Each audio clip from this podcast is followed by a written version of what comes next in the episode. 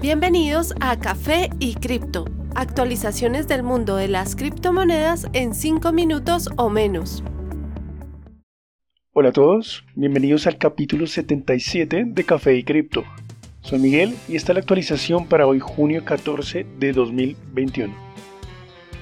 Como habíamos mencionado previamente, Bitcoin se encontraba en un punto muy importante, donde se esperaba un movimiento considerable para determinar su dirección. El día de ayer, la cripto líder logró cerrar su precio por encima de una línea de resistencia de casi un mes, ubicándose a 39 mil dólares. La duda es si su actual impulso es suficiente para superar la barrera de 40 mil.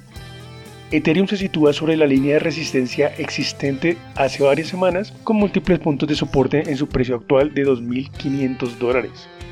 Se ve muy posible que pueda subir hasta los 2.750, punto de su próxima resistencia.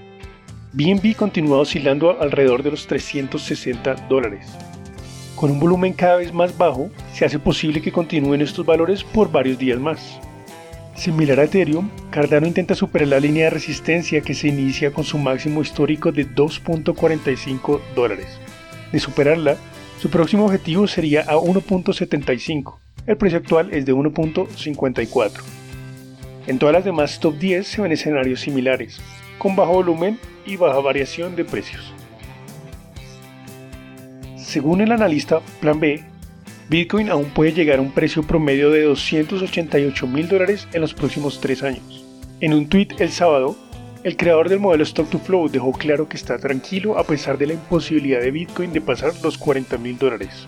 Sus palabras fueron, realmente me sorprendería si Bitcoin no tocara la línea promedio de mi modelo durante esta fase. Esto pondría en seria duda el modelo, el cual hasta ahora ha marcado el precio de Bitcoin con gran precisión. Plan B anotó que el ciclo actual encajaba muy bien con otros años que establecieron nuevos máximos, como es el caso del 2013 y 2017, dejando claro que la desviación no ha variado mucho respecto a esos años, y de paso ayudando a establecer que Bitcoin no está teniendo problemas serios. Sin embargo, Philip Swift, cofundador del sistema de trading Decentrader, indicó que Bitcoin está generando un reto para el modelo, resaltando la diferencia entre el precio actual y el promedio del modelo Stock to Flow. Swift explicó que estos casos han ocurrido antes, y cada vez Bitcoin rebotó desde un punto relativo a este promedio para alcanzar nuevos máximos históricos. En un tweet dijo que ha sido un largo tiempo desde la última vez que el precio ha estado tan abajo de la línea promedio del modelo. En contraste, Mike McGlone, estratega de Bloomberg Intelligence, agregó que Bitcoin actualmente tiene unas bajo la manga, la oferta cada vez en mayor reducción, lo cual según él hace mucho más posible que el precio se aprecie si los patrones actuales se mantienen. Su positividad llega al tiempo que Taproot, descrita como una de las actualizaciones de Bitcoin más importante en los últimos cuatro años, la cual está asegurada para activarse en noviembre, esta ayudará a reducir precios sobre la red de Bitcoin en varios escenarios. A través de Latinoamérica, múltiples políticos quieren seguir los pasos establecidos por El Salvador, tras declarar a Bitcoin como moneda oficial. Además de los comentarios de Carlos Rejala, de Paraguay, quien como dijimos previamente es un gran admirador del presidente salvadoreño, múltiples países muestran interés por apoyar cada vez más el crecimiento de Bitcoin. Gabriel Silva, miembro del Parlamento panameño, dijo, Panamá no se puede quedar atrás. Si queremos ser un verdadero punto empresarial y tecnológico, tenemos que soportar las criptomonedas. Presentaremos una propuesta en la Asamblea Nacional. El gobierno de Argentina parece amistoso al igual que el de Brasil. Esto a pesar de que un estatus de Bitcoin como moneda legal es improbable.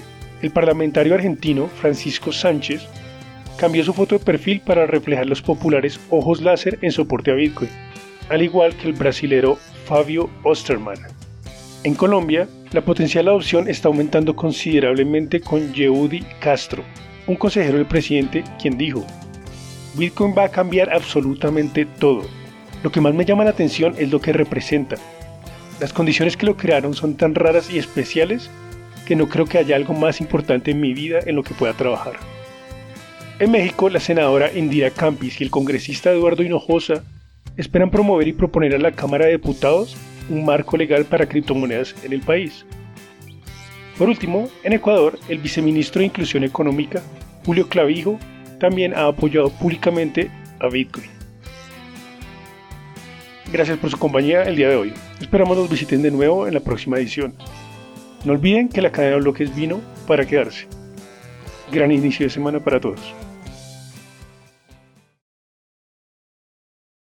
Los artículos y análisis mencionados en este podcast no constituyen una recomendación u oferta de inversión ni una promesa de resultados futuros. Haremos todo lo posible para garantizar la precisión de la información incluida en este podcast sin asumir ninguna responsabilidad por cualquier información faltante o incorrecta. Las operaciones con criptomonedas implican un elevado riesgo, incluyendo pérdida parcial o total del capital invertido y pueden no ser adecuadas para todos los inversores.